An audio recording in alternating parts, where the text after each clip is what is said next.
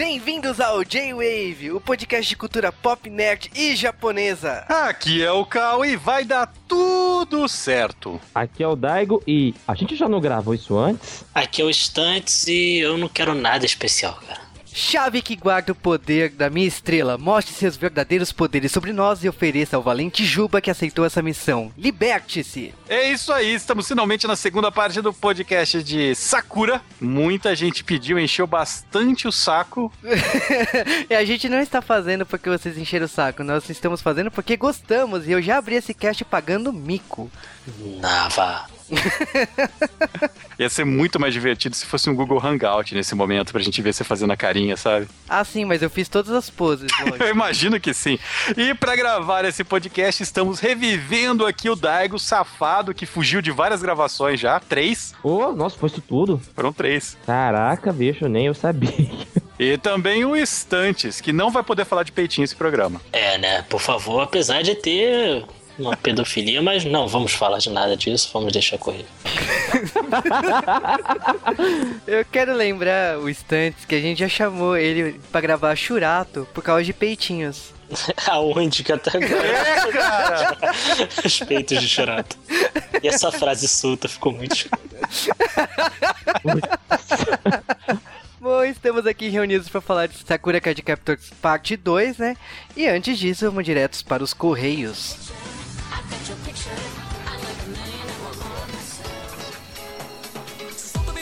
E sejam bem-vindos a mais um Correios do J-Wave. Provavelmente o primeiro tema do Dia das Bruxas que a gente fala de bruxa de verdade. Olha lá, hein? Mas estamos começando mais um bloco Correios e olha, o pessoal tava falando que não tinha tema japonês. Toma, tapa na cara!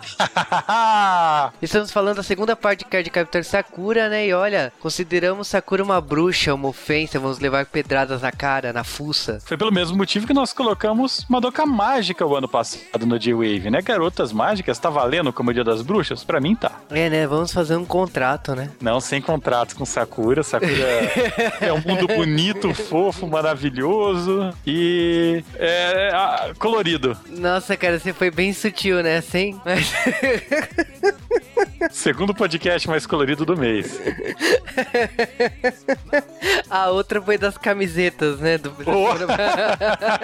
Mas então, depois que eu revelei que eu fui brega nos anos 90, que triste. Mas vamos lá, pela, primeiro para as indicações da semana. Cal, o que você recomenda nesse especial de Mês das Bruxas que você consumiu semana passada? Eu recomendo uma coisa que pouca gente vai conhecer, mas tem no Brasil. É um gibi escrito pelo Clive Baker. O Clive Baker, ele foi o cara que fez Hellraiser. Olha só como a gente tá velho, hein, Juba? Ninguém lembra de Hellraiser hoje em dia. Mas na verdade, o gibi que eu tô sugerindo não tem nada a ver com Hellraiser. Eu estou falando de O Ladrão da Eternidade, que é um gibi sobre um garoto que, sei lá, tá meio cansado da sua vida e que é algo diferente. Acaba indo pra uma mansão mágica onde, na verdade, tudo é meio que um pesadelo misturado com um mundo mágico, sabe? Uma versão macabra de Alice no País das Maravilhas. Recomendo que procurem esse gibi e leiam, porque ele é foda. E você, Juba, o que você recomenda que tenha vagamente a ver com o Dia das Bruxas hoje? Vagamente? Que o meu não tem nada a ver. Não, na verdade tem, é terror, mas. Eu, eu sugiro livros da magia. Por quê? Porque quem é fã de Harry Potter devia ler essa obra. Mas brincadeiras à parte aí, eu gosto muito dessa ideia de um personagem que é extremamente poderoso e precisa de mestres, né? para mostrar o quanto poderoso ele vai ser.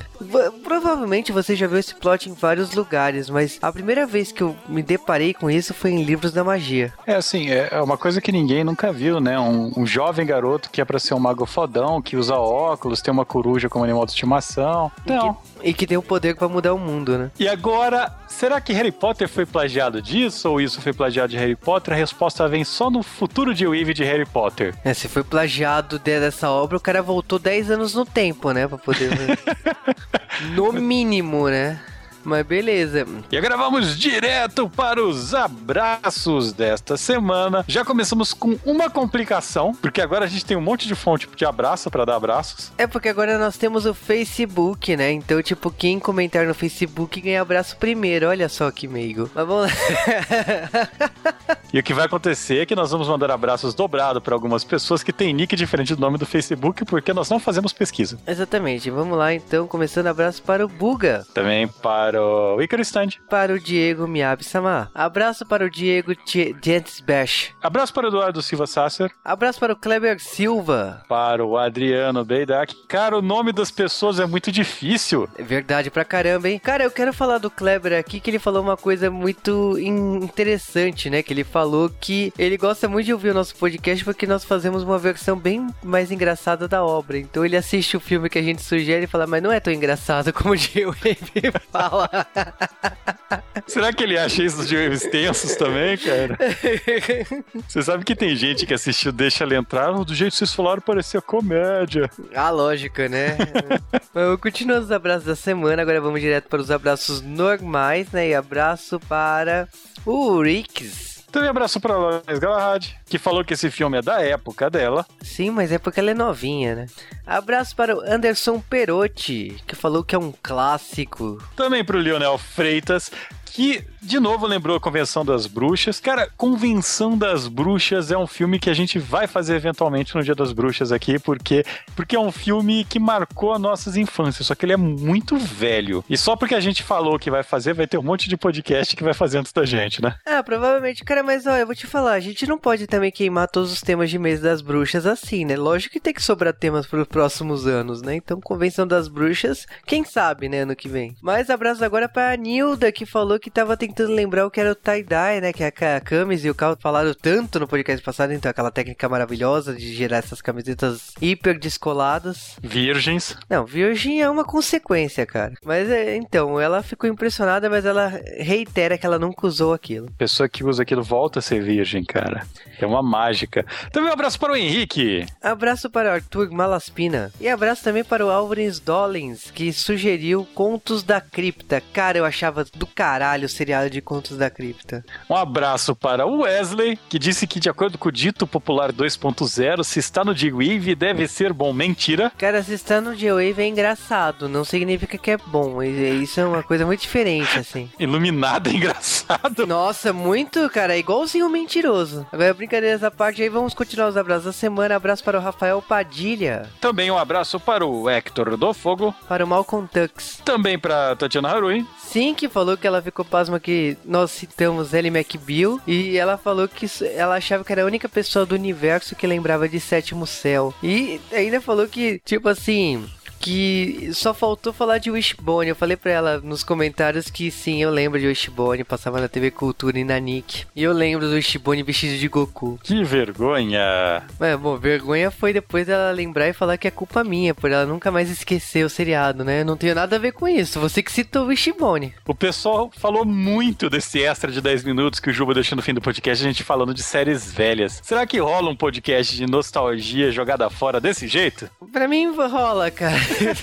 rola porque é fácil, né, cara? A gente faz isso toda a gravação. É, a gente só mostrou um trecho, mas foi quase uma hora e meia. Aliás, a gravação foi mais conversa sobre seriado do que o filme. Agora vamos direto para os e-mails da semana. O primeiro e-mail é o e-mail do Lucas, né? 14 anos, e ele mora em João Pessoa e ele é fanboy da Nintendo e amante do J-Wave. E ele comentou assim: Nossa, o podcast vai entrar em ato, que ele adora, não sei o que. Ele reparou que o meu nome estava na Nintendo World, sim, a gente cita isso às vezes. É, é um sósia malvado, gêmeo do Juba. Sim, que é fã da Nintendo, exatamente. Igualzinho o Juba, inclusive mora na mesma casa. É, exatamente. Eu acho que eles já entenderam a piada. Sim, é só uma versão malvada que usa bigode. Não. Ah. Cara, relaxa que o G-Wave não vai acabar. Fique despreocupado com isso. E a gente tá tentando, tomando as devidas precauções aí. Agora falando aí, próximo e-mail da semana, né? O próximo e-mail é do Leonardo, né? Nepotismo, praticamente. Aliás, patrinismo. É, ele é fã de Patrine, ele defendeu aí, ele tem 26 anos, é de Goiânia. E cara, tipo, eu não vou ler, eu não vou comentar seu e-mail inteiro, porque eu confesso que eu fiquei constrangido de algumas partes aí, principalmente pelo su... pela sua paixão a Patrine, vamos deixar assim. E cara, eu também gostava de Patrine dessa época, não tanto igual você, mas eu fiquei pasmo com a questão de você usar uma máscara pra representar a Patrine naquela época. Que medo de tudo. Tudo. E Goiânia tem um sotaque legal, porque quem não conhece acha que é um baiano falando com voz nasal. Mas é muito foda, cara. Cara, ele ainda sugeriu o Fantástico Mundo de Bob, que agora todo mundo lembra por causa de Iluminado. É, pronto. Chapolin, a Princesa Xuxa os Trapalhões. Cara, então. Então, é o Mave, o Maveco, filho da mãe, toda hora lembra desse filme. É filme bom, né? Agora então, valeu. Então agora é e-mail do Lucas Marins Batista, né? E ele mandou o e-mail falando, né, da, que ele trollou o 4D666. Ele falou que também trollou que Rock Horror Picture Show não é o filme favorito dele. Aham, sim, eu acredito, né? Você falou que gostava desse filme, como todo mundo trollou, agora você tá brincando, né? Aham. E ele falou também que ele gostou muito, né, do tema do Abracadabra, né? Que é um filme da infância dele. E que ele ficou interessado de a gente fazer um podcast sobre Blossom. Então, Cal. Tem nariz demais nessa série.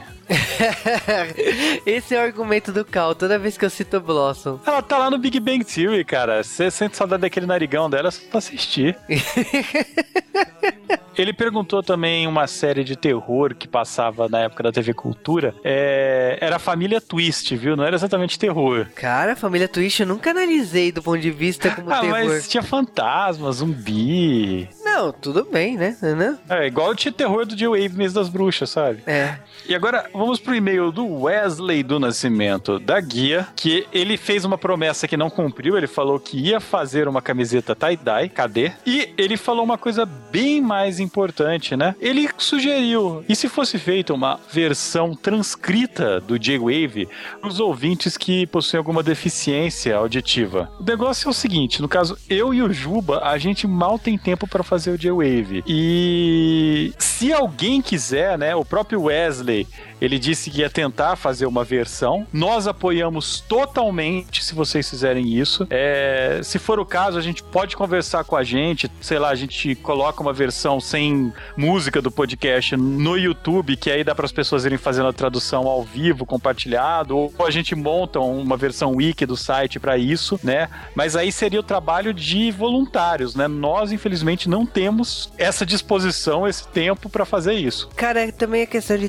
transcrever é pontuação. Tipo, é, é- não é só apenas transcrever, né? É um trabalho de um ro- roteiro, né? Pra você transcrever o áudio aí, no caso, né? E é um trabalho muito extenso. Eu acredito que seja até mais extenso do que montar e editar o podcast. Então, eu agradeço, assim, se aparecer gente disposta a fazer isso. Nossa, eu vou ficar muito feliz porque realmente tem um público aí que não conhece o trabalho por deficiência e seria uma forma de entrada aí de ver e conhecer como seria ouvir, né, o nosso podcast. Então, Wesley, eu fico curioso de como você vai fazer isso, né? O, o J-Wave que você falou que vai transcrever. E de repente se aparecem interessados para fazer o mesmo serviço que você. E se tem esse público para querer ler isso também, né? É, mas a gente dá todo o apoio. Eu sei que tem softwares que fazem uma pré-transcrição, a gente consegue arrumar a versão do J-Wave sem as músicas, se for o caso, né? Mas vamos ver, galera, o que vocês acham? Quem que tá disposto a ajudar o Wesley nessa empreitada? Como vocês querem fazer isso? Alguém dá sugestão de como fazer isso de maneira melhor? Por favor, comentem, joguem nos comentários todas as ideias que vocês tiverem sobre isso. Pra gente é importante. Exatamente. Bom, esses foram os e-mails da semana. Você sabe que para mandar e-mails é só mandar para jwavecast.jwave.com.br. Se você quiser comentar no site, entre no post, comente, fluda, faça um flood semanal no J-Wave. Se você também quiser comentar no Twitter, é arroba JWavecast. Lembrando que é arroba JWavecast, não arroba JWave, que é uma rádio japonesa. E você sabe também que 3 mil curtidas no Facebook é Sailor Moon. Então, pelo poder do Prisma Lunar, vá lá e curta e chame seus amigos e curta até dar 3 mil curtidas. Você também sabe que entrando no iTunes Brasil, colocando 5 estrelinhas e fazendo um review positivo do J-Wave, vai sair um destaque lá no iTunes Brasil. E nós ganhamos esse destaque na capa, vai sair um tema que vocês quiserem. Vocês peçam esse tema, o tema ganhador de pedidos vira tema aqui no J-Wave. E ainda falando, né, de votos, galera que votou no Top Blog, a gente tá na segunda etapa do Top Blog. Se você votou na primeira vez, volte a votar, né? Então, vote pelo Twitter, vote pelo Facebook, vote por seus e-mails. Você nos garanta 4, 5 votos cada um. Então, vá em frente e vote no J-Wave lá no Top Blog Brasil. Lembrando que o J-Wave campeão no Top Blog Brasil, você ganha o tema de Pokémon. E nós já estamos chegando no J-Wave de aniversário vai ser um J-Wave especial, pra variar. E vocês sabem também que temas especiais de aniversário são temas fodas pra caramba. Tem gente que fala assim, ah, por que vocês não fazem esses temas e tal? Galera, tema de aniversário é um tema muito especial, então é um tema que vocês talvez desejam muito ouvir a gente falar desse tema. E bom, esse foi nosso blog Correios, então liberte-se!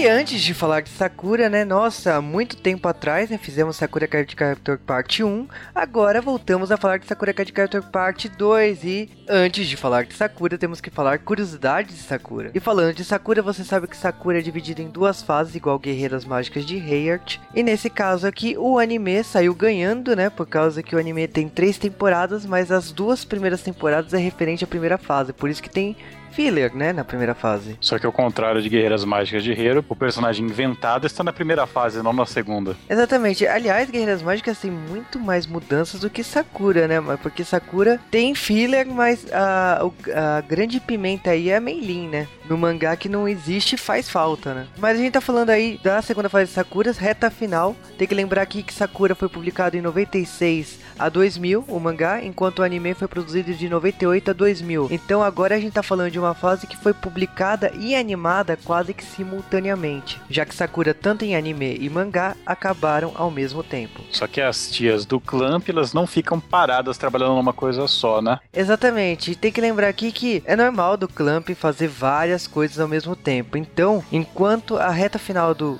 Sakura Card Captor estava em publicação, similar ao que aconteceu com Guerreiras Mágicas de Heart, que Sakura começou a public- ser publicado no final, aqui Angelic Lair estava saindo também pela Kadokawa, né? Só que estava saindo uma revista masculina, que é a Shonen Ace. E a Shonen Ace já apareceu várias e várias vezes aqui no J-Wave, porque é a revista que saía Evangelion, é a revista que tem BTX, né? Que é do, do Kurumada, né? Vocês que Nunca vai aparecer no G-Wave, não. é, exatamente, né? Coisa boa. Tem Gundam, tem Eureka 7, tem aquele mangá que eu gosto pra caramba de, de King of Fighters, né? 94. Tem Eden, que saiu aqui pela Panini. Tem, tem Guyver, Scryde, o Welcome to the NHK, né? Então, o Macross 7. Tem, tem, tem mangá muito foda publicado na Ace. E é engraçado que, tipo assim, tudo isso sendo publicado ao mesmo tempo, né? Em 98, 99, né? Em 99 saía Angelic Lair por lá, né? Tipo, eu não consigo engolir Angelic Lair pro público masculino. Não dá. Angelic Layer é um Pokémon pra meninas, aparentemente. Meninos, né? é uma forma simpática, né? De falar de uma revista que se pro público masculino, né? Mas foi, bom, foi uma tentativa do Clamp, né? Mas independente disso, né? Sakura Card Captor durou, né, de 96 a 2000. O anime, no caso, durou dois anos. E essa temporada que começa no episódio 47 e vai até a reta final, ela praticamente é bem mais fiel ao mangá do que a primeira temporada, que teve cartas novas, teve personagens novos e tal. Mas independente disso, nessa segunda fase também de Sakura, né, se a gente for somar tudo aí, teve jogos, teve OVAs, né, direto pra vídeo, teve dois filmes, né, teve um filme aí que a gente já citou na primeira parte, agora tem um outro filme, e tem produções referentes à segunda fase também. Então, Sakura Card começa praticamente como um novo começo, né, uma segunda fase. Bem mais ou menos começa, né? É como se fosse a segunda fase. Ela começa exatamente a lá Sailor Moon pra Sailor Moon R, né? Todo mundo recomeça como Não, é. não, não. Nada recomeça com isso.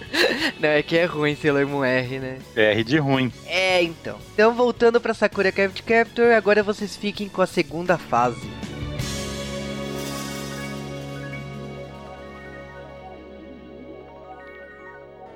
Bom dia! Bom dia! Bom dia, meninas! Obrigada pelo postal que me mandou. Recebeu a resposta? Recebi, recebi todas.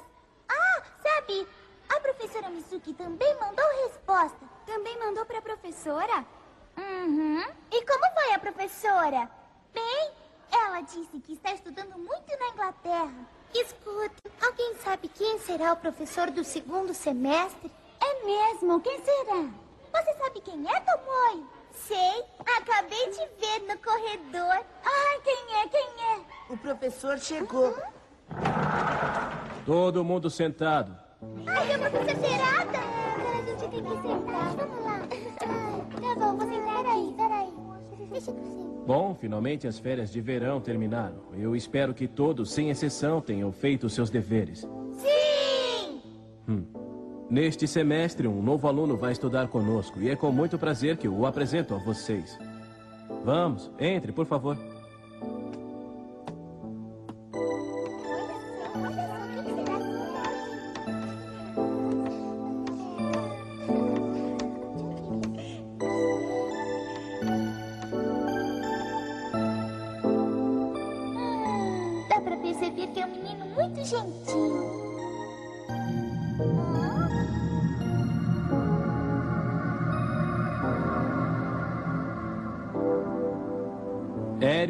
Giragizawa. Ele veio da Inglaterra. Sejam bons com ele. É muito bom estar aqui com vocês. Eu espero que sejamos bons amigos. Hum, vamos ver onde você vai se sentar. Ah, ali. Tem um lugar vazio ao lado do Lee.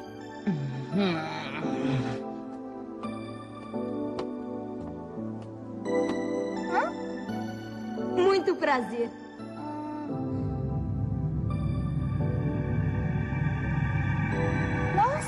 Impressão que já conheço ele.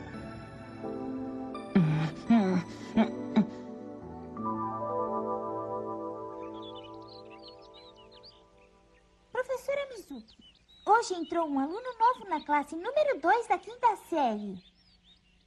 O nome dele é Ero Shirakizawa. É um menino muito educado, mas é, hum, sinto como eu sinto como se já conhecesse ele há muito tempo. Também sinto a mesma coisa.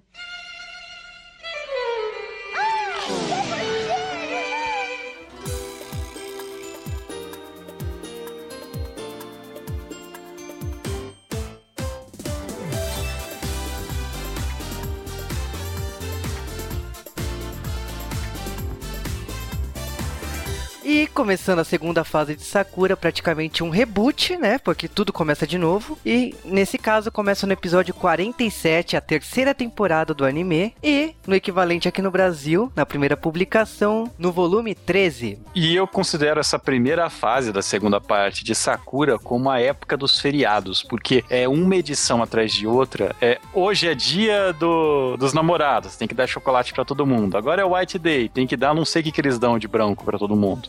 Bolo. A gente tem um japonês de verdade aqui, ele não sabe. Não, eles dão presentes de volta. Obrigado, As, de as, as mulheres dão, as mulheres dão presente de volta pros garotos. Mas que tipo de presente que eles dão? Qualquer coisa. É chocolate. Quem que dá o quê pra quê? Porque, Não, tipo.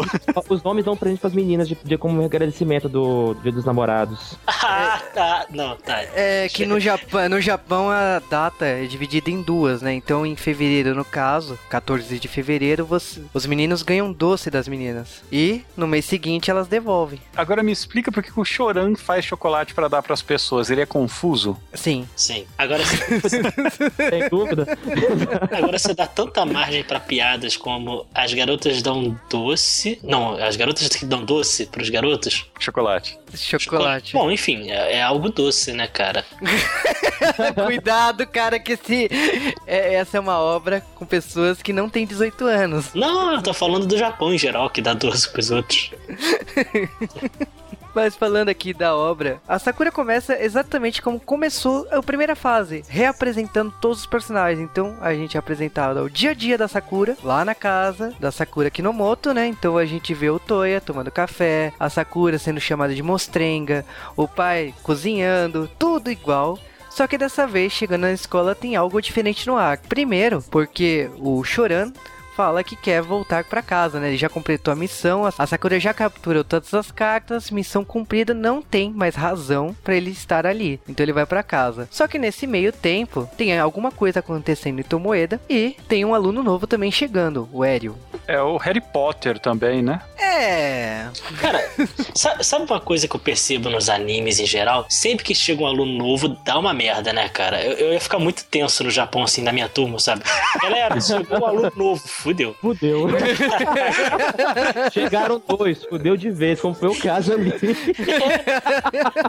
você vê Sakura, toda vez que apareceu um aluno novo, cara, deu, deu algum problema. Aliás, qualquer, eu acho que qualquer anime acontece, acontece isso. Chegou aluno novo, é encrenca, cara. Sim, é, é um lugar tenso, né? Parando pra pensar, eu acho que a origem de todos os problemas do anime colegial é aluno novo, né? Mas acho que isso tem um, tem um contexto até é, plausível, porque vamos dizer assim, que a maior parte do tempo que as crianças e adolescentes passam durante sua fase, sua vida, é na escola, né? Então, nada mais justo do que você inserir nesse contexto, né? Que é o que eles mais vivem. Não sei. Cara, tá, Ego, sempre entrou gente nova na minha turma e não é por isso o mundo começou a explodir Mas- e mas- tem mágicos no meio da sala, cara. Ah, Você não estuda de segunda a sábado, do 8 horas por dia. Cara, continuaria não acontecendo nada do que aconteceu no, no mundo de Sakura, cara. Não, mas do jeito que vocês estão falando, tipo, é a teoria do apocalipse, né? Entrou aluno novo, você já saca uma metralhadora e mira no aluno novo, né?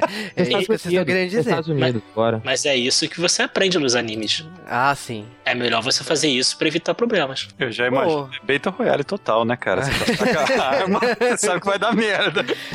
Mas beleza, né? Tipo, o Hélio chegou, você sabe que tem alguma coisa estranha rolando. E o clima, né, da cidade. E tipo, é normal. O Kerberos fala assim: Eu conheço essa magia, é do Mago Clow. E ele não entende o que tá rolando. E quando a Sakura tenta impedir, né, que ela aparece uns tornados e tal, ela aciona, né, as cartas, não acontece nada. No dia seguinte, o Kerberos acaba pedindo pra Sakura conversar com o Yukito, pro Yukito chegar e se transformar no Yui, né, que fica essa coisa estranha, né, de dois disfarces e ela tem que ficar passando mensagem, né. O Yukito vai lá visitar o Kerberos e tem um- uma conversa, né. Então eles estão desconfiados que a magia Clow está na cidade, mas que não é isso, tem alguma coisa estranha rolando, né. Foda esse cosplay de Amega Misama do Yui, né, velho? E o. Tem também aluno novo na escola do irmão da Sakura, né, o Toya. Aí, aí. A Luna, por enquanto Ah, então, ela- é, há, há muitas dúvidas nesse momento. O Spinel não deixa negar, né? É, olha, a gente tá falando da Nakuro Akizuki, né?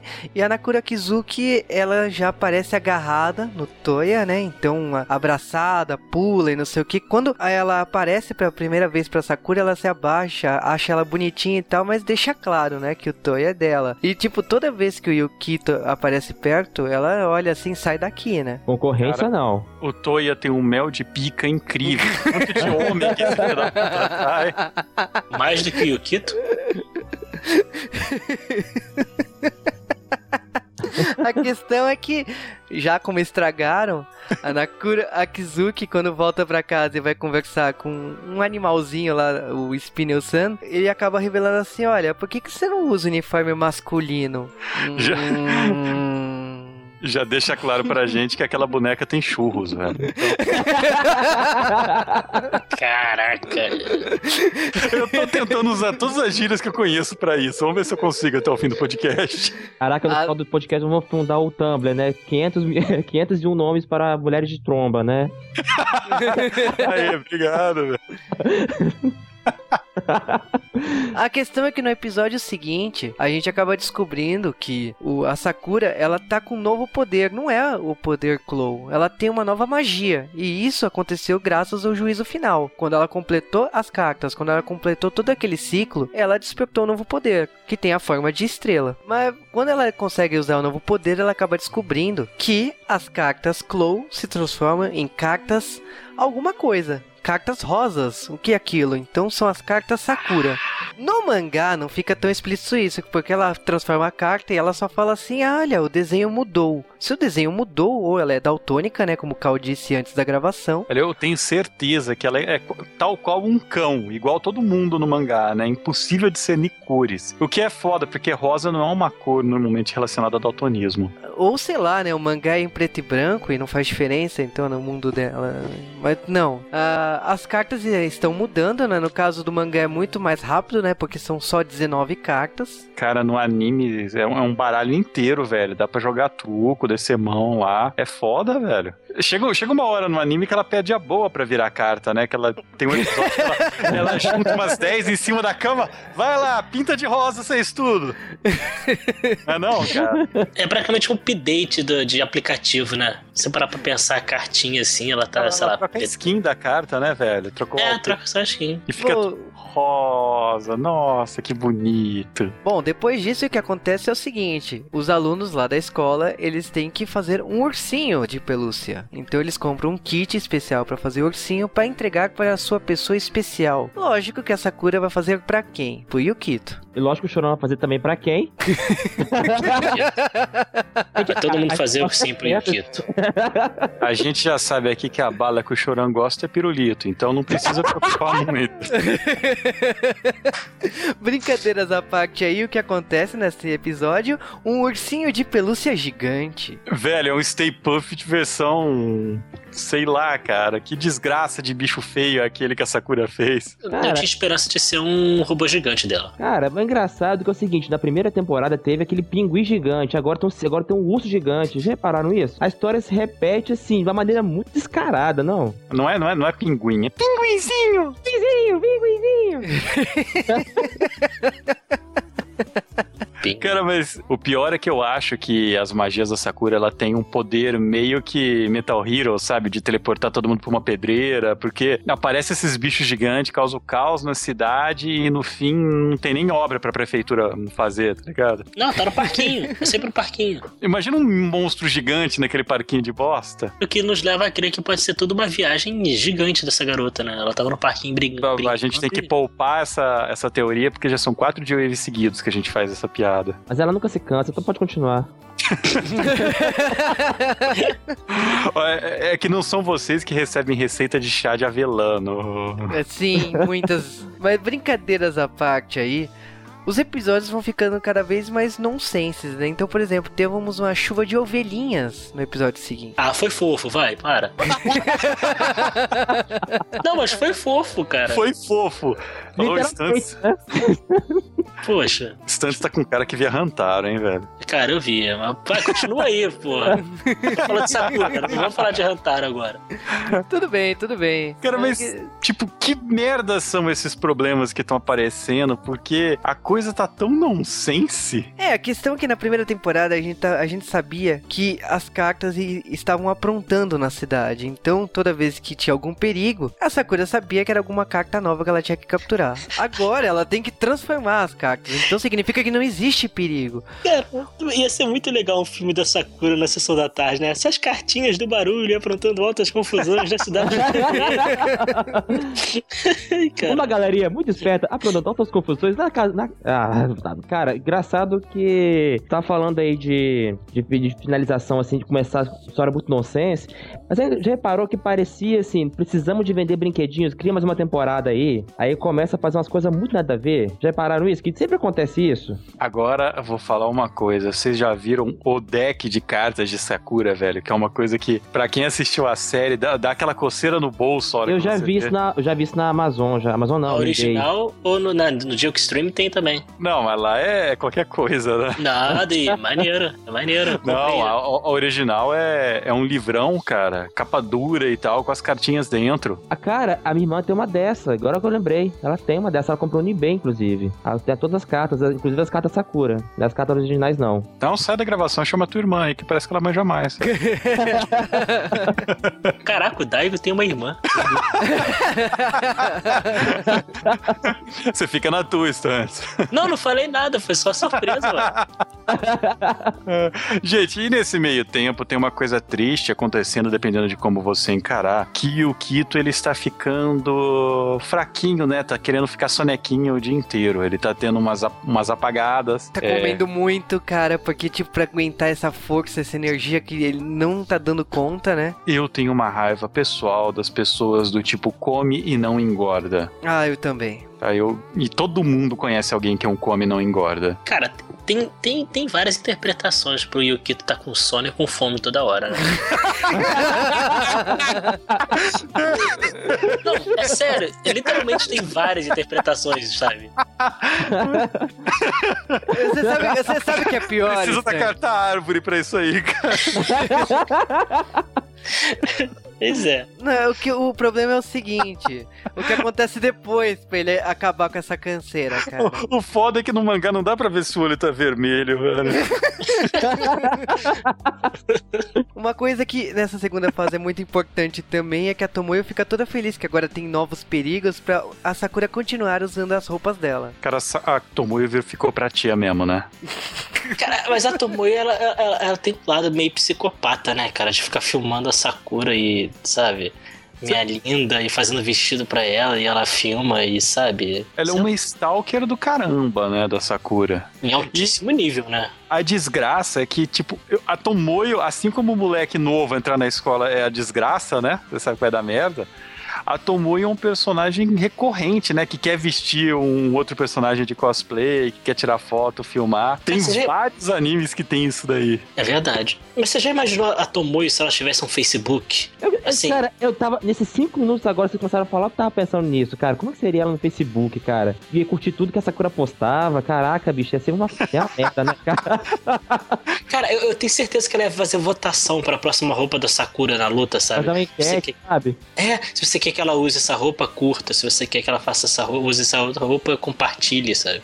É, eu sei, sei, essa roupa culpa é compartilha, essa roupa aqui curta, né? E vai lá, né? Passa lá. Aí daqui a pouco, assim, a Sakura, na minha visão, como minha mão vê, como, eu, como a minha câmera vê. Imagina.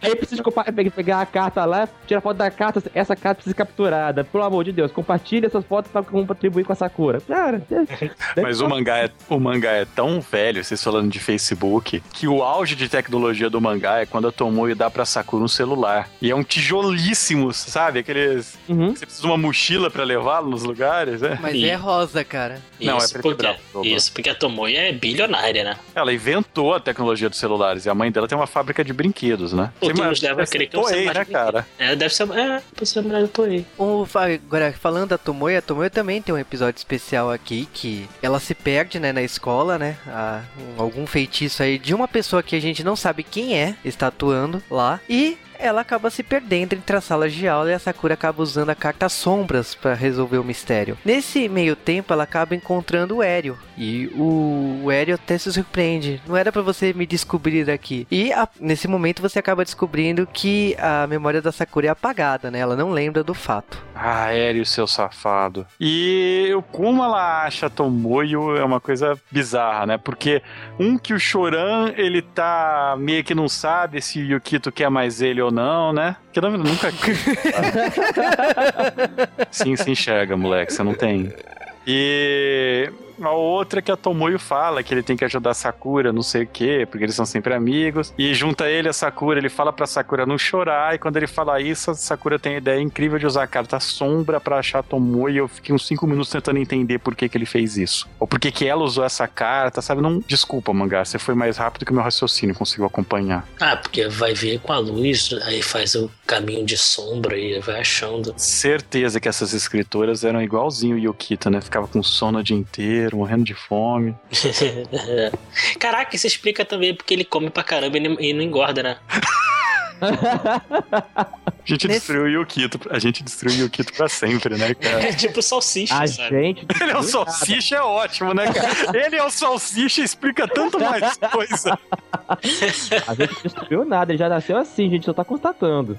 É verdade. Diferente do mangá, a Meilin foi criada só pro anime, né? A gente tem um episódio só dela também, né? Que a Meilin aparece no Japão só pra tomar um, um fora do Choran, né? Na verdade, a, a Meilin ela já tinha voltado pra Hong Kong. Aliás, como eles falam na dublagem, Hong Kong. Nossa, cara, isso é muito estranho, cara. Mas ela voltou e o Choran não, né? E no caso, quando ela volta por pouco tempo no Japão, você acaba descobrindo que o Choran fez uma promessa pra ela, né? Que ele, ele iria namorar ela até encontrar alguém que ele amasse. Mas Olha quis- só, ele usando-a. Ele quis namo- ela quis namorar com ele e ele não queria, então ele chorou. Já fizeram essa piada? Ah, entendeu?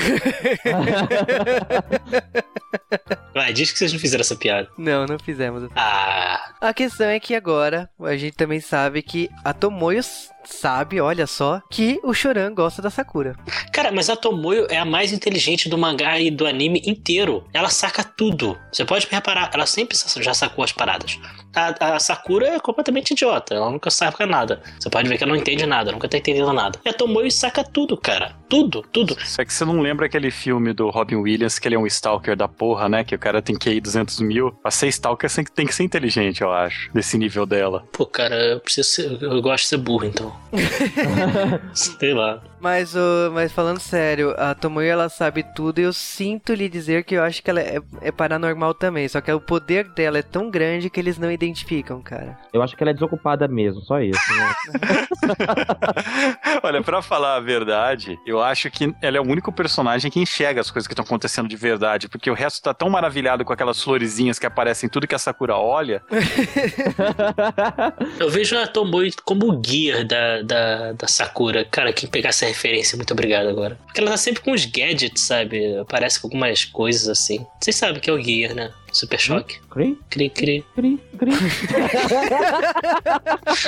Tá, continua. Mas voltando aqui, no caso, também a gente sabe que toda vez que a Sakura transforma uma carta Clow em Sakura, ela fica muito cansada e acaba desmanhando de sono. Tanto que na primeira carta que ela converteu, né, transformou em carta Sakura, ela faltou na aula no dia seguinte. Só que não é só isso. Cada carta que está sendo transformada afeta o Yukito, né, o Yui, e afeta o Kerberos. Então, o Yukito também está perdendo os poderes a ponto de ele desaparecer. Só que para evitar isso, ele precisa de alguma energia de alguém. E não é a Sakura, porque a Sakura não tem poder para isso. Caraca, o cara tá tão doido que tá até sumindo, né, cara? Caraca. Que droga, cara.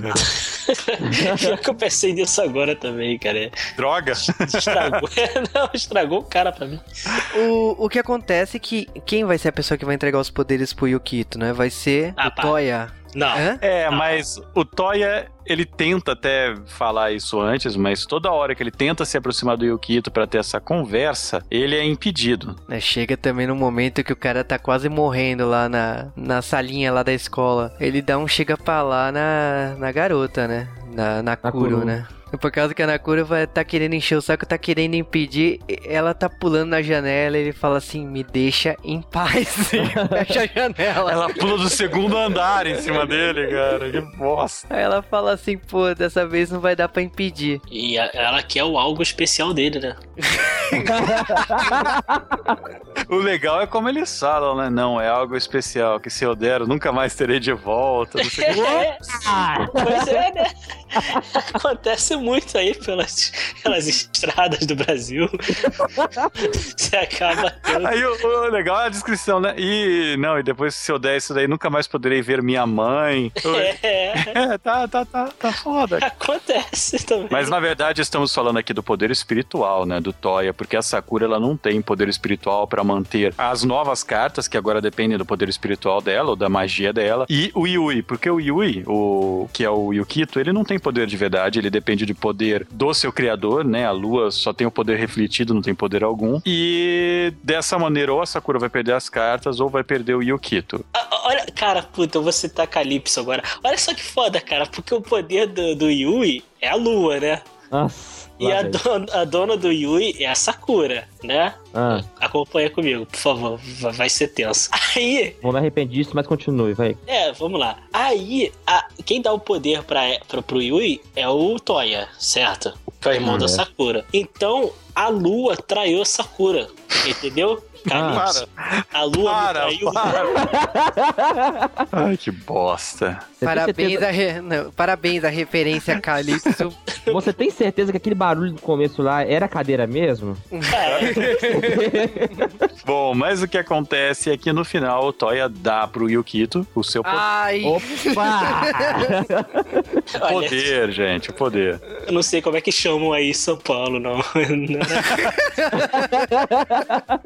Mas enfim. a questão é que o Toei entrega os poderes, né, pro Yukito, né? E o que acontece é o seguinte, entregando os poderes, ele perdeu exatamente qualquer coisa que ele tinha antes. Então, pressentir a Sakura por perto, identificar alguma carta, né, que ela usava como disfarce, a própria mãe que, visi que visita a família o tempo todo, e ali conversava com a mãe. Então, ele tá abrindo a mão de tudo isso pra o Yukito ficar do lado dele. Cara, Sem, sem querer aproveitar, sem querer aproveitar de uma piada muito fácil, mas depois que ele deu o poder pro Yukito, ele ficou menos sensível. Cara, o, não, o, o que o Juba falou foi maneiro, mas, cara, foi uma das maiores sequências de duplo sentido que eu já escutei J-Wave, cara. falar aqui agora, cara. Parabéns, Juba. Mas, bom, enfim.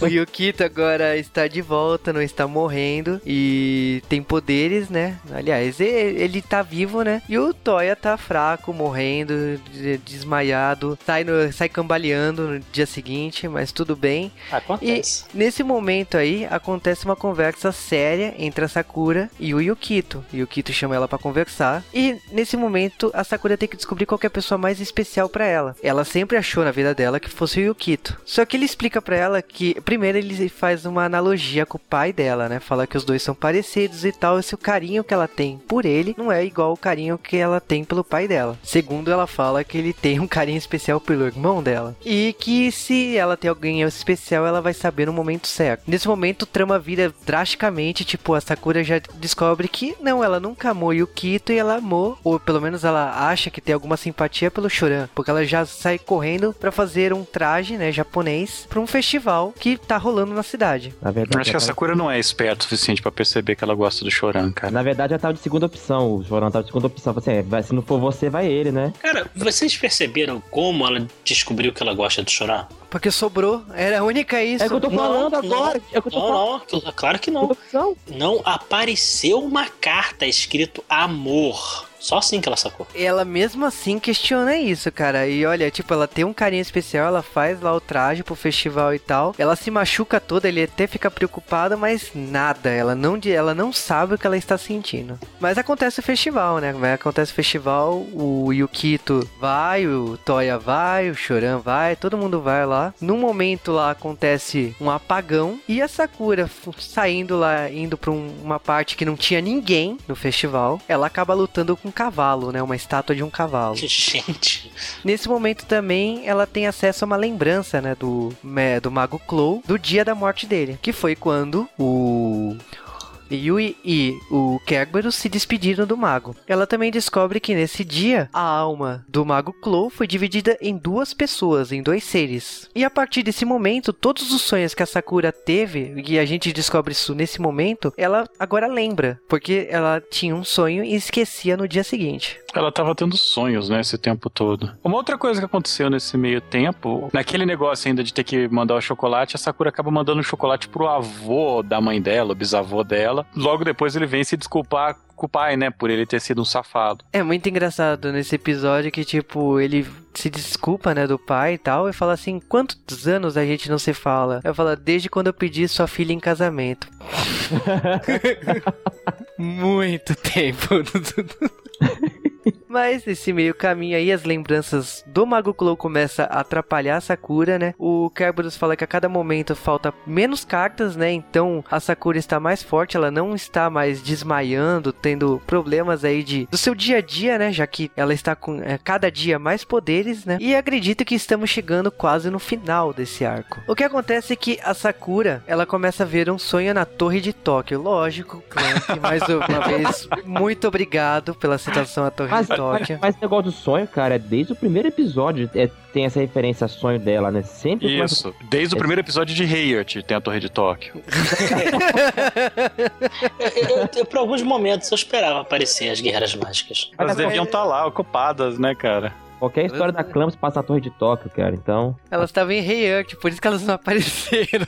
Faz sentido, faz sentido. Mas brincadeiras à parte aí, ela sabe que tem que investigar isso. A cidade acaba sendo possuída por trevas e todo mundo começa a desmaiar de sono, menos a Sakura e o Choran. eles tomaram café, né? Tomaram bastante café, né? Parabéns.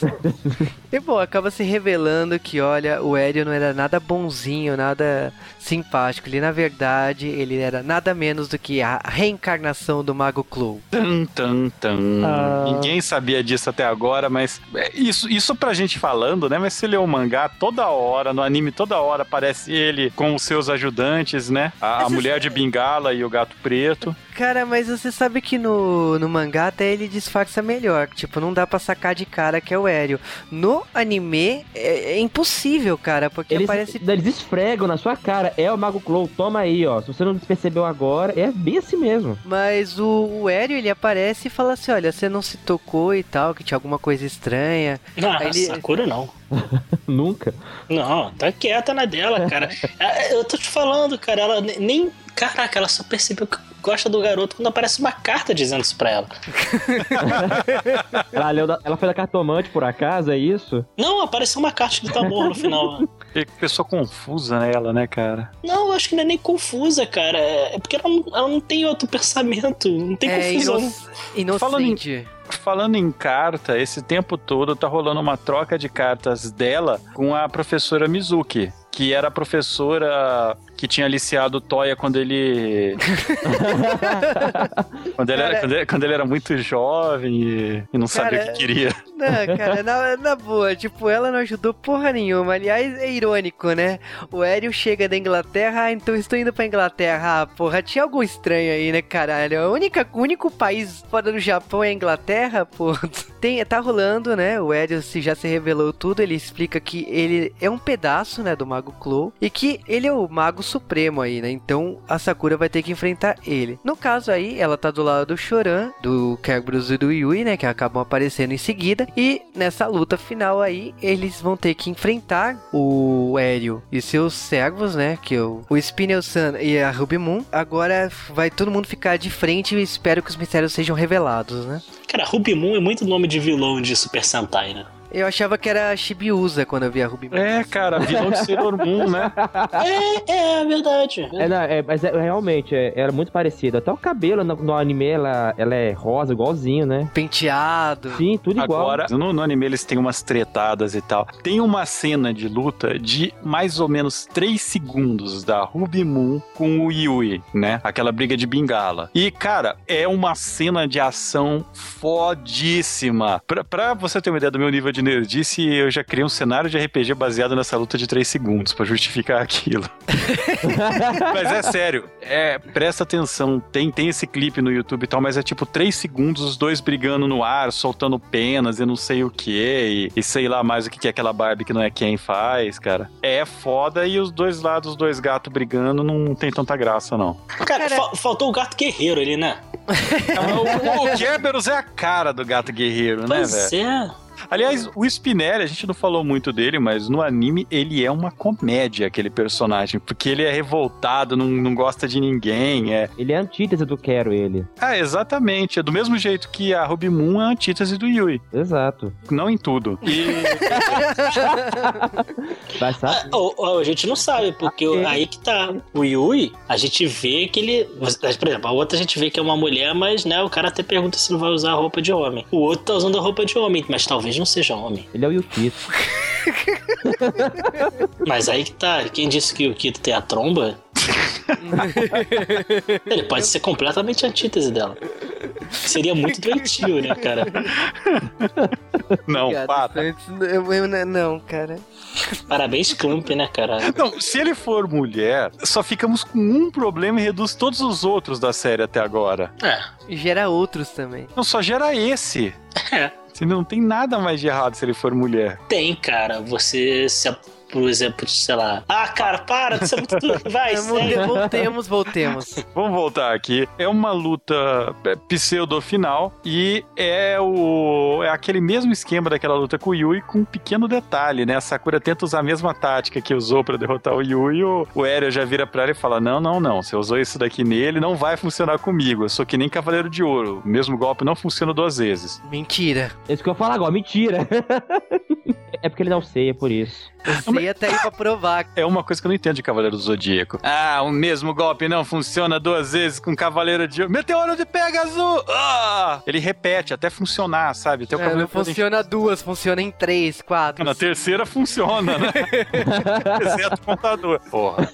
Mas, cara, é muito estranha essa luta por causa que ela tem que usar as cartas finais, né? Então ela acaba usando luz e trevas, né? Ao mesmo tempo. Então, no caso, ela precisa de luz pra acordar todo mundo da cidade e ela precisa das trevas pra gerar a noite na cidade. Mas não acaba por aí, não. O Aéreo ele ainda tinha uma magia final pra Sakura derrotar. E é estranho porque, tipo assim, ela é muito anticlimática, não parece uma luta final. Em nenhum momento. É porque o Eren não tava querendo fazer o caos, na verdade. Ele tava querendo ser derrotado desde o começo, né? É, tanto que a luta ela brocha um pouco, vamos dizer assim, quando aparece o pai da Sakura, né, andando, fala assim: "Nossa, eu vi Que porra estava- é essa? Ele chega lá.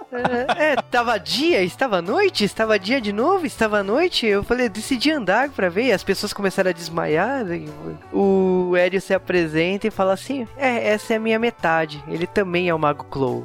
Oh! Tan, tan. Aí ele explica que o Hélio, né, é a versão com todas as memórias, poderes, e o pai da Sakura é o que sobrou, nada. É o, risco, é o resto genético, né?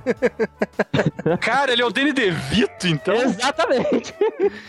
Não é possível. Não, não é possível porque vale lembrar que, como a gente estabeleceu na primeira parte desse podcast, o Sr. Fujitaka é Deus. É? Já foi, Hã? já, foi, já foi aprovado isso daí, porque na primeira parte desse podcast descobrimos que ele corre com pétalas de flor até o nariz e vai em velocidade de cruzeiro, sabe? Normalmente. Então nós Eu- sabemos já que ele é Deus. Cara, Então eu ele acho que. atravessaria a casa de Afrodite, então. Sim. Facilmente, cara. Se bem que como ele é personagem do Clamp, É, ele ficaria na casa de é, Afrodite. ele ia ficar um tempinho lá. Ou ele seria o cavaleiro. Aliás, cavaleiro de Afrodite pode ser o, o cavaleiro da Clamp, né?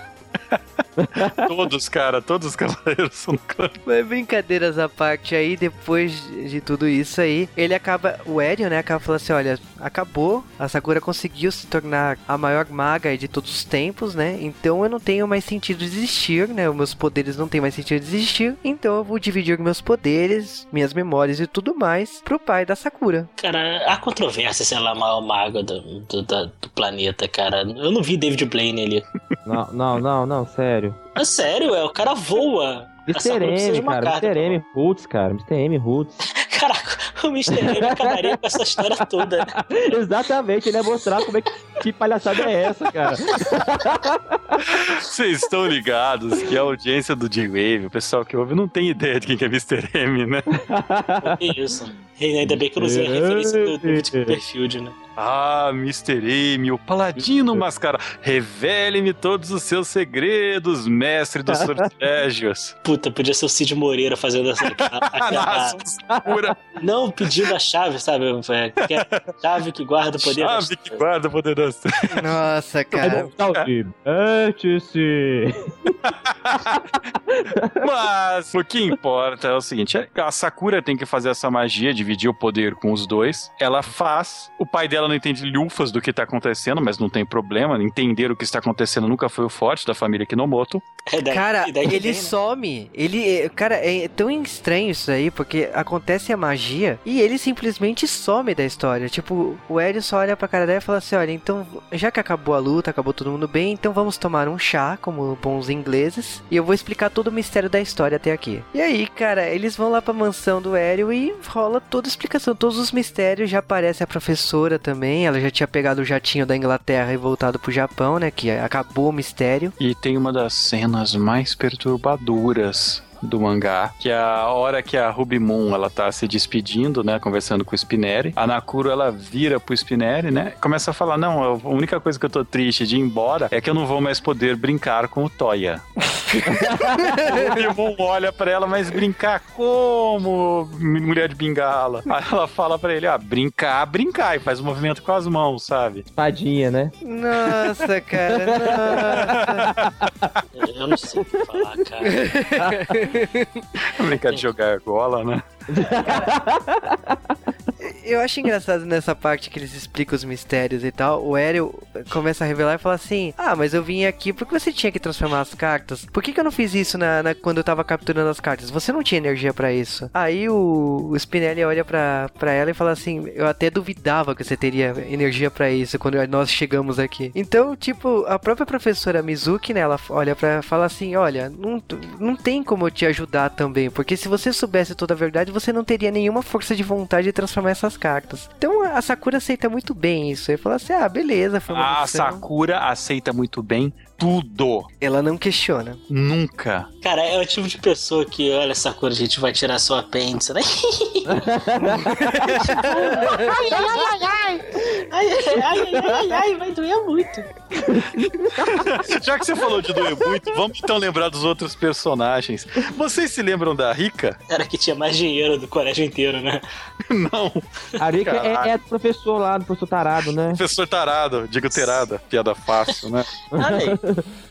Cara, tá tendo aquele momento do final do mangá pra ver quem que é o amor verdadeiro de todo mundo, Sakura buscando dela, né? Ela ainda não se tocou. Ela começa a encontrar todo mundo no meio da rua. Então ela vai andando no meio da rua, encontra o irmão dela e o Yukito, né? O Yukito, inclusive, que deu um friend zone na Sakura um pouco antes no mangá, né? Fala, não, não, eu gosto de você como amigo, né? Nossa amizade é tão bonita e então o Yukito já era. Aí ela continua, ela acha a Shiharu e o Yamazaki, que é o grande herói Yamazaki, o mestre de todos os Meu, conhecimentos. que, meu ídolo, meu ídolo. Yamazaki é muito maneiro, cara.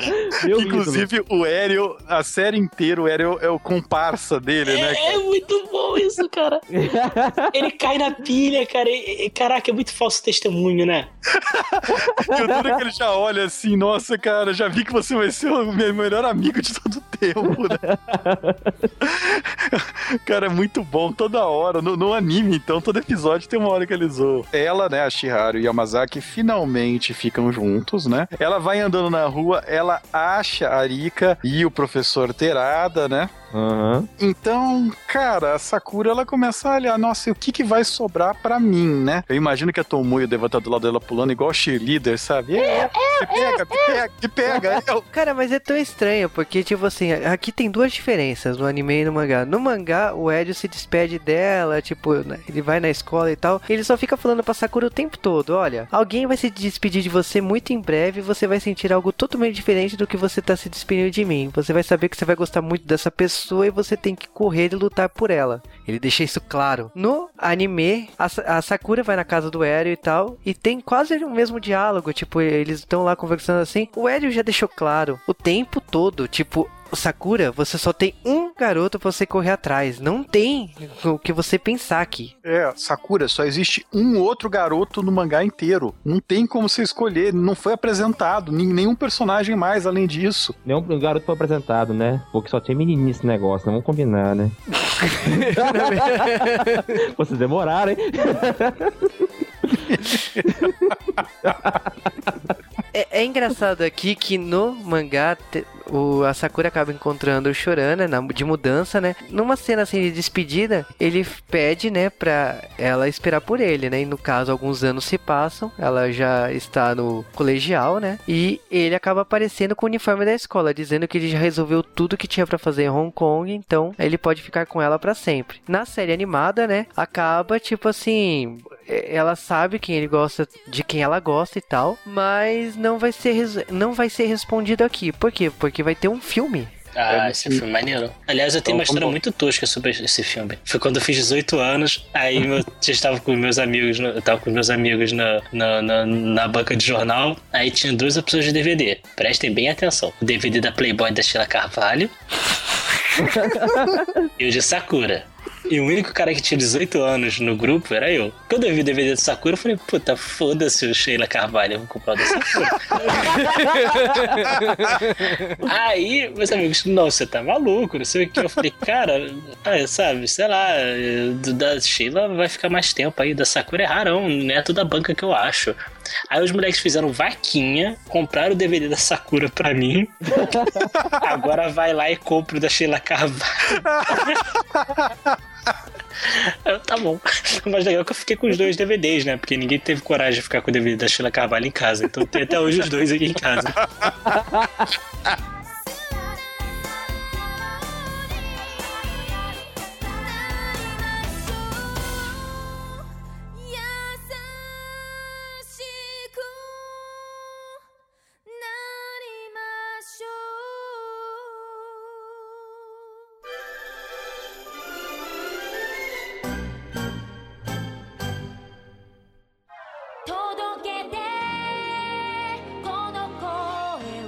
estamos de volta aqui no J-Wave, né, pra falar de Sakura Card Captor. Olha só, hein? A gente não fazia um bloco desses faz tempo, né, Cal? Cara, fazia um tempão que a gente não fazia um segundo bloco de curiosidades. A gente tá tomando chá, porque Sakura pede isso, comer bolo também. Aliás, muito bolo.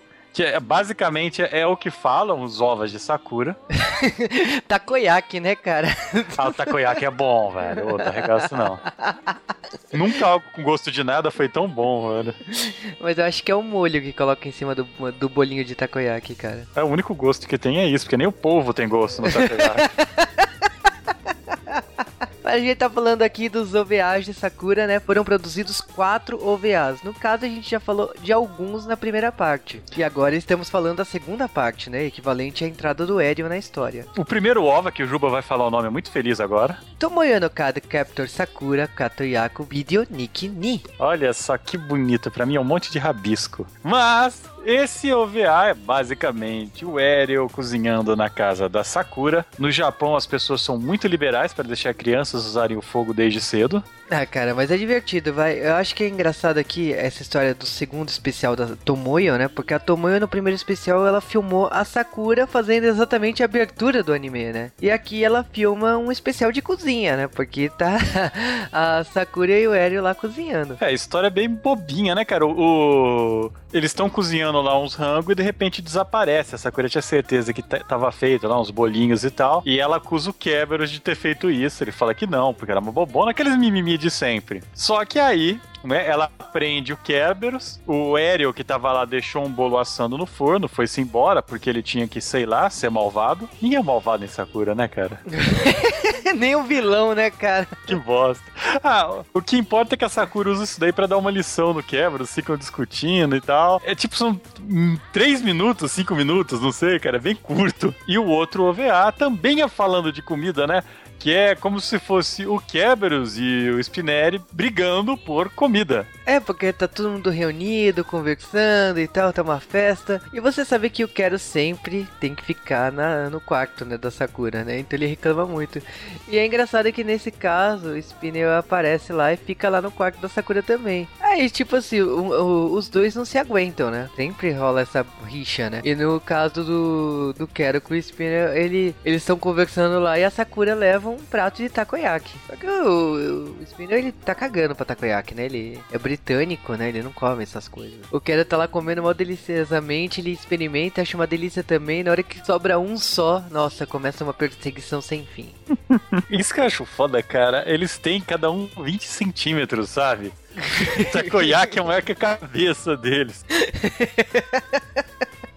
Mas olha, eu vou te dizer que esse especial é muito divertido. Eu gostaria muito que tivesse mais especiais assim, né? De repente na entrada de filmes lá no Japão, alguma coisa assim. Eu, eu adoro, quero, eu adoro esse menino. Eu acho que é uma pena só ter ficado nesse especial. Queria ter tido mais aí. A curiosidade é que esses especiais, eles vieram na versão de DVD de Sakura. DVD e VHS, né? Que na época. É, porque é velho, velho, idoso. E meu único desejo de Sakura era comer na minha vida um takoyaki gostoso, que até agora não foi, mas... Não, o que interessa é que uh, atualmente estamos fazendo dieta, né? Tanto eu como o Cal. Então, essa parte de comer bolos e tomar chá não é bom pra gente. Não, não faz, não faz bem pra gravação.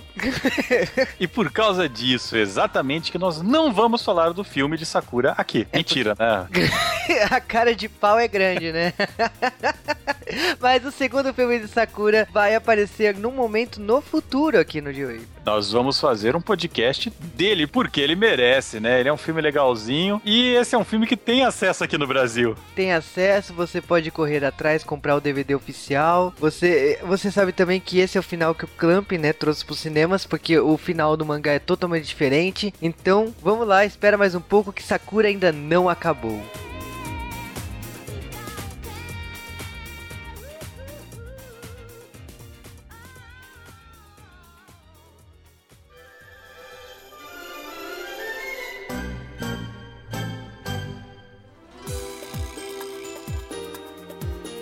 Card Captor Sakura foi um anime que eu assisti quando passou no Brasil, enquanto passava. Quando saiu o mangá, eu comprei na época todo. Então é um anime que eu gosto bastante. Eu gosto principalmente porque, apesar dele ter toda essa carinha é, fofinha, anime de menininha, não sei o que, cara, ele é muito complexo. Ele tem várias camadas de complexidade. O anime e o mangá eles tratam a história de maneiras diferentes, mas você vê núcleo de personagens, né? Você vê histórias acontecendo ao fundo, histórias que se desenvolvem fora da história principal. E você só percebe isso quando você assiste pela segunda, terceira vez que você começa a olhar. Eu gosto muito também das músicas, eu acho elas muito, assim, encaixadas no clima, tem as músicas felizes. Eu adoro também o colorido do anime. Eu acho que são cores muito boas, é, muito vivas, né? Se bem que é mais relaciona relativo ao estúdio que fez a animação do que qualquer outra coisa. Que eles têm esse costume. Sinceramente, Sakura tá saindo de novo o mangá aqui, não tá passando mais na televisão. Se você não conhece, vai atrás do mangá. Se você não comprou o mangá, agora que ele tá saindo de novo, é excelente momento para você ir atrás e conhecer essa obra. Eu recomendo Sakura. Então, compacto com a opinião do Carl em relação a Sakura, em relação a, a várias camadas de interpretação. Engra, engraçado que é uma história que eu gosto muito de sempre revisitá-la, desde a primeira vez que eu vi, né, no, na televisão. Depois passei a ver novamente pela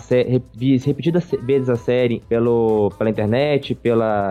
Eu li o mangá várias vezes, porque cada vez que eu vejo essa série, eu vejo uma maneira diferente, apesar dos clichês e tudo mais que a gente brincou aqui durante os cast, mas assim, tem muita coisa assim, é, muitos detalhes que a gente passa despercebido, né? Que a gente consegue entender uma, de uma forma assim, mais, mais, mais madura até, né? Até porque passa o tempo, a gente muda a nossa cabeça, a gente vai mudando a interpretação, né? Então é uma série que eu recomendo para todo mundo, adoro essa série, apesar de ser muito menininha, às vezes parecer isso, né? Mas é uma série que eu recomendo a todos. Veja sem aquele preconceito de falar que ah, série de, de criancinha, que é uma série legal, cara. Eu recomendo. Cara, Sakura é uma série que eu acompanhei desde o início, por acaso, completamente. Eu vi o primeiro episódio, literalmente por acaso, e fiquei assistindo. Lembro que na época eu tinha que nadar, eu gravava, deixava gravando e, e voltava da natação, assistia correndo. E foi engraçado porque depois que eu fui reparar que era um anime meio de menininha, né? Você pegar hoje, assim, galera tem um preconceito e tal, mas nem é, cara. A história é, é uma história muito legal. Como o Cal falou, tem várias camadas. Quando eu vi a primeira vez, eu, eu entendi uma coisa. Hoje eu vi, eu vi de novo e já dá para entender outras coisas que eu não tinha percebido quando eu era mais novo. O mangá também tem, sabe, é outra, parece que quase é uma mesma história, mas quase meio que contada de uma outra forma, mas ao mesmo tempo é a mesma forma, sabe? É, sei lá, cara, é muito legal. E é totalmente recomendado. A gente brincou com várias coisas aqui, mas, sabe, vai, vai, vai ler, vai assistir sem preconceito. É leve se você não quiser se aprofundar muito nos quesitos mais pesados, mas se você quiser, tem, tem um peso legal também sem ser agressivo. Cara, falando de Card Captor Sakura, essa segunda fase aqui, para mim é muito parecido, né, com Guerreiras Mágicas que eu já tinha visto no SBT, eu não sabia que era da mesmo grupo, né, de autores na época quando passou. Isso é comecinho de 2000 na Cartoon Network, né? Eu, eu só assisti Sakura por causa que tava passando Sailor Moon R junto. E assim, é, eu acabei paralelamente gostando mais de Sakura do que Sailor Moon R, mas é muito difícil, né? É. mas por N motivos. E nessa época, exclusivamente, assim, por causa de ser fã de Sailor Moon e tal, eu cheguei aí na, na BKS, né? Na época eu cheguei a ver a dublagem de Sakura, cheguei a ver a dublagem de Sailor Moon R e S, né? Então, é um anime que eu tenho um carinho especial não só pela obra, né? Por causa de ser o Clamp, de ser a Sakura, de me trazer a história do cotidiano. Acho que foi a primeira história que eu me apaixonei pelo estilo japonês de o cotidiano, de mostrar a escola e tal. Já tinha visto Sailor Moon em outras obras, mas Sakura foi o que mais me impressionou. E eu lembro que foi um impacto cultural muito forte. Eu lembro de muito, muitas mídias falando do caso de Sakura falar do cotidiano. E é uma obra temporal. Pode ter se passado aí 10 anos, 12 anos, né, mais precisamente, que Sakura estreou no Brasil pela primeira vez. Continua nova. Todo mundo aqui lembra de Sakura, gosta de Sakura. Eu acho que assim, independente das interpretações das camadas aí, que o pessoal fala assim: "Ah, eu, eu tinha uma visão quando era mais novo". Eu acho que essa é a grande graça do Clamp. O Clamp, o Clamp se, é, saber manipular isso e, e, fazer isso de uma forma genial numa revista japonesa para um público de crianças de 9 anos de idade, que é a Nakayoshi. Então, pô, você fazer tudo isso dentro de uma história infantil, para um público infantil, ter todas essas nuances que, de acordo com a idade que essas garotas forem crescendo, elas vão notando isso, para mim é genial. Então, eu tiro o chapéu pro Clamp Clamp. Sakura é uma obra, uma das obras que eu mais gosto. E se por acaso você não conheceu Clamp, você já ouviu dois podcasts do J-Wave, vá correndo comprar o mangá ou vá correndo reassistir esse anime, porque vale muito a pena.